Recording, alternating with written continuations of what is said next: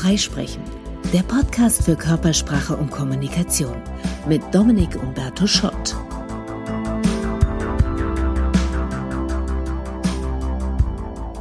Eins meiner wenigen Lieblingsfächer in der Schule war Geschichte. In der sechsten Klasse hatte ich dann einen netten Lehrer, den Herrn Karl, der hatte nur leider einen harten Sprechfehler. Nämlich, äh, er hat äh, also in äh, jedem äh, Satz mehrmals, äh, also manchmal äh, mitten im Wort, äh, zum Beispiel äh, erinnere ich mich äh, an, dass er mal gesagt hat, äh, im Mittelalter. Wow, heiliger Schwede. Da hat es mich mal interessiert, Jugend forscht, wie oft sagt der äh? Und ich habe mitgestrichelt. Und irgendwann nähert er sich meinem Pult, sieht mich Strichliste machen und sagt, Dominik, ey, was ey, machst du da, ey? Und ich, ehrlich wie ich war, habe ich gesagt, ich zähle nur mit, wie oft sie eh sagen. Darauf er, äh, zack, nächster Strich. Ich war damals schon ein kleiner Coach. Das war ein extremer Fall, aber vielleicht erkennen sich manche wieder in dem Herrn Karl und sagen, uh, das mit den Äs hab ich auch oft. Und das ist eins der Dinge, die wir in dieser Folge beleuchten wollen. Wie ist das mit den Äs? Wann ist zu viel und was können wir dagegen tun? Und wir schauen uns eine ganz wunderbare Technik an, die für einen natürlichen guten Sprechrhythmus sorgt, nämlich Sprechyoga. Zunächst mal zum Äh, Äh. Also das mit den Äs kann natürlich, wenn es häufig kommt, ein ganz übles Störsignal sein. Wir haben in einer anderen Folge schon mal besprochen, was Störsignale sind. Alles, was vom Inhalt ablenkt, alles, was es meinen Zuhörern wirklich schwer macht, sich auf meine Botschaft, meinen Inhalt zu konzentrieren. Äh, äh, äh, das kann definitiv ein Störsignal sein. Interessanterweise merken es manche gar nicht, wenn Leute das stark tun. Die, die es merken, das sind die auditiven Typen, also die, die sehr stark über das Hören lernen, auch ein gutes Sprachgefühl haben, die nervt's natürlich auch eher, wenn in der Sprache was Komisches ist, zum Beispiel zu viele Äs. Jetzt kommt die gute Nachricht. Ein paar Äs sind völlig okay. Ein paar Mal Ä sagen heißt nämlich, ich spreche live. Ich lese nicht ab. Ich habe keinen Teleprompter.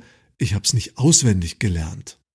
Auch in einem Zweiergespräch kann das Ä durchaus eine wichtige Funktion haben. Es zeigt nämlich an, dass ich beim Sprechen nachdenke, dass ich mir das, was ich gerade sage, unter Umständen nicht leicht mache. Wenn zum Beispiel in einem Kündigungsgespräch oder wenn jemand mit seinem Partner Schluss macht, kein Ä drin wäre, das würde das Gegenüber sehr verunsichern. Also Ä zeigt auch, ich ähm, suche nach Worten. Das kann je nach Kontext absolut angemessen sein. Wenn ich natürlich in meiner Kernaussage viele S drin habe, hm, dann, dann denkt sich das Publikum, so sicher ist sich der oder die Person seiner Sache nicht.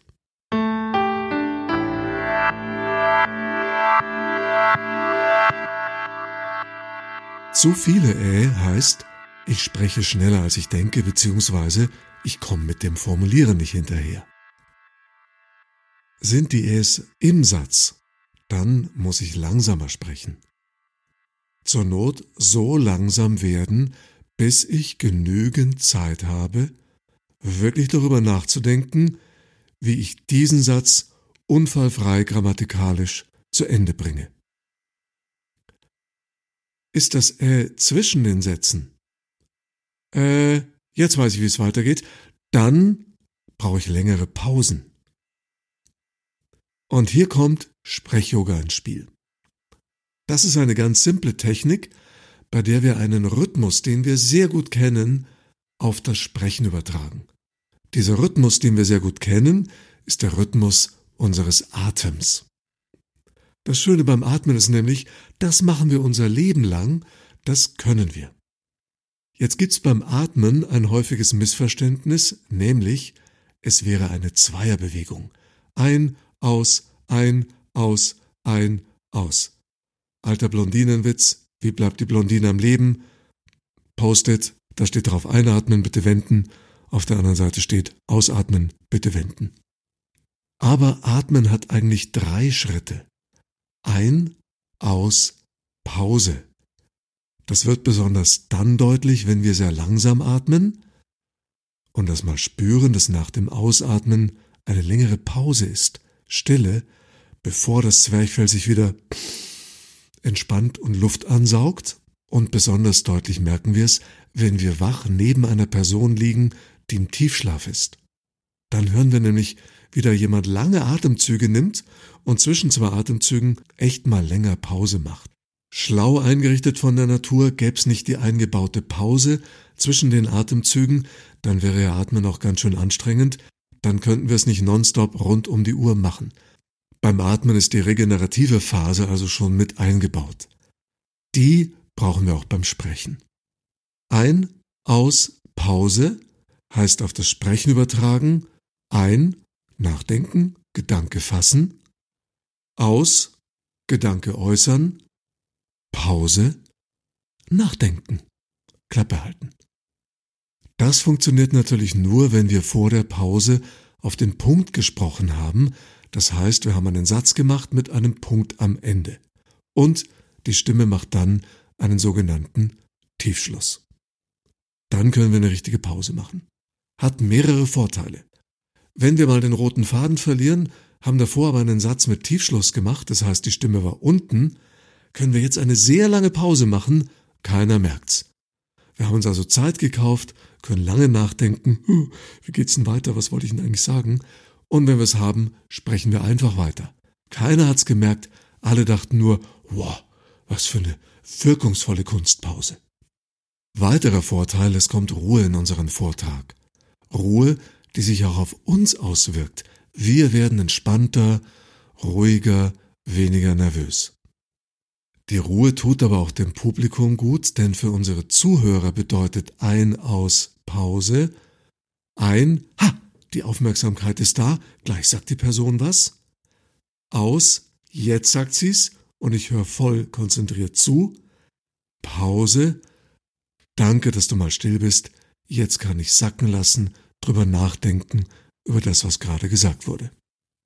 Jetzt kommt der Warnhinweis, wenn wir Sprech-Yoga eine ganze Rede lang durchziehen, dann drehen die Leute durch, weil das ist so ein sehr gemäßigtes Sprechtempo, da kommt tiefe Schwere und Bedeutung in unsere Worte, das können wir super gebrauchen bei Kernaussagen, wichtigen inspirierenden rhetorischen Fragen oder wenn wir sehr nachdenklich werden wollen, aber natürlich sollten wir das nicht 20 Minuten durchziehen, sonst denken die Leute, Hilfe, in welchem Seminar warst du denn?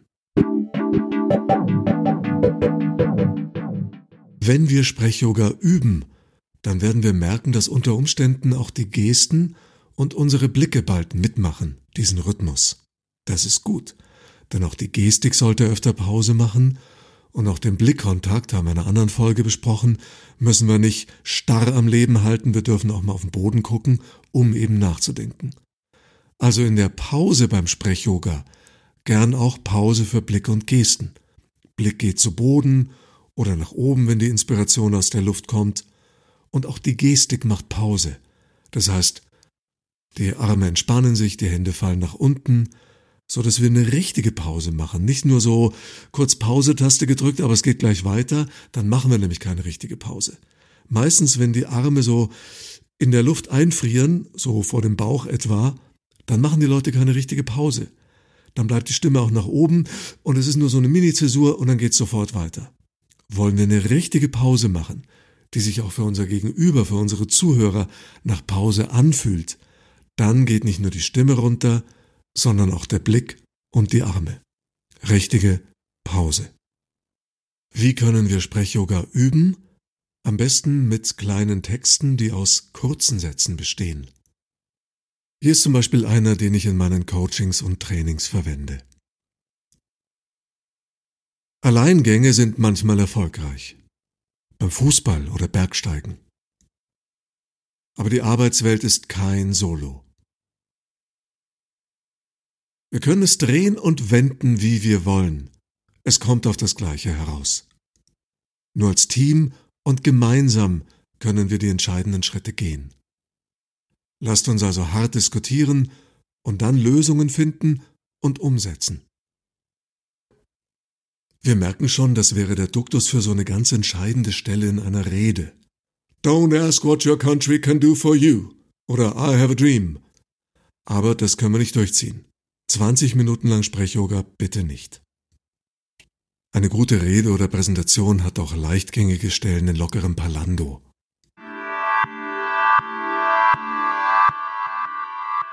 Sprechyoga eignet sich besonders für Kernaussagen, überall da, wo wir etwas mit Nachdruck kommunizieren wollen, beim Ausstieg unseren letzten Worten und beim Einstieg. Warum da?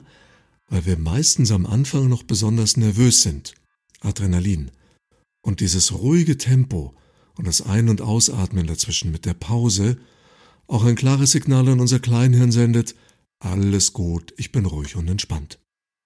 Kein Sprechyoga, wenn wir Leidenschaft, Tempo und Dynamik brauchen. Kein Sprechyoga beim Storytelling. Eine Geschichte hat in der Regel ihr eigenes Timing. Und natürlich kein Sprechyoga, wenn wir über so ein paar Punkte locker drüber weggehen, die jetzt nicht maximale Aufmerksamkeit brauchen. Sprechyoga ist ideal als Technik für alle, die zu schnell reden beim Präsentieren. Entweder weil sie nervös sind, es schnell hinter sich haben wollen oder das einfach ihr Sprechmuster ist. Dann wird gerattert, gerattert, gerattert, atemlos, Folie für Folie. Das Gegenüber sagt irgendwann, halt, ich kann dir nicht folgen. Dann bitte mal runter vom Gas. Sprechyoga. Ein weiterer interessanter Aspekt, wenn wir so ohne Punkt und Komma dahinrattern, dann kann es sein, dass unsere Präsentation eigentlich sehr klar strukturiert ist. Aber die Menschen werden es nicht so empfinden. Weil es so dahin geht, sagen die, boah, das war ein Dauerbeschuss. Wo war denn da Anfang, Ende? Ich habe keine Struktur wahrgenommen. Kleine oder größere Sprechpausen markieren auch einen Themen-, Kapitel- oder Gedankenwechsel. Wenn wir so Vollgas dahin rattern, schlecht für uns, wir werden atemlos, schlecht für die Zuhörer, die bekommen das Wesentliche nicht mit oder werden wirklich abgehängt. Gerade bei Business-Präsentationen dürfen wir davon ausgehen, dass das, was wir sagen, für die anderen etwas Neues ist. Dann sollten wir die nicht überfordern und mit Informationen beschießen, sondern Stück für Stück. Das ist wie wenn du ein kleines Baby fütterst. Ja, da machst du auch nicht rein, rein, rein, rein, rein, sondern schön Löffel für Löffel. Abwarten, das Baby kaut, schluckt dann erst den nächsten Löffel. Und es kommt noch ein weiterer Aspekt dazu. Wenn wir so atemlos dahin rattern, ist das für unsere Zuhörer nicht nur kognitiv anstrengend, sondern auch emotionaler Stress. Schuld daran ist der sogenannte psychorespiratorische Effekt, der besagt, dass wir, wenn wir eine Stimme hören, innerlich die nachmachen. Nicht bewusst, aber unsere Muskeln, Knorpel, Sehnen stellen sich auch so, wie es bei der anderen Person sein müsste.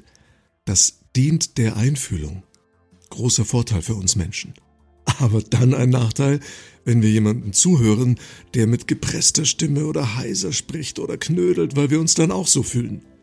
Hingegen, wenn jemand mit ruhiger, sanfter Stimme spricht, dann fühlen wir uns auch so. Das heißt, die Stimmung unserer Sprechweise überträgt sich sehr stark auf unsere Zuhörer. Jetzt sind viele beim Sprechen nervös aber sowas überträgt sich Nervosität. Spreche ich mit Kraft oder Enthusiasmus, dann überträgt sich das auf die Zuhörer. Möchte ich, dass die ruhig meinen Argumenten folgen können, schadet es nicht, wenn ich ein bisschen Ruhe in den Vortrag reinbringe durch diese simple Technik.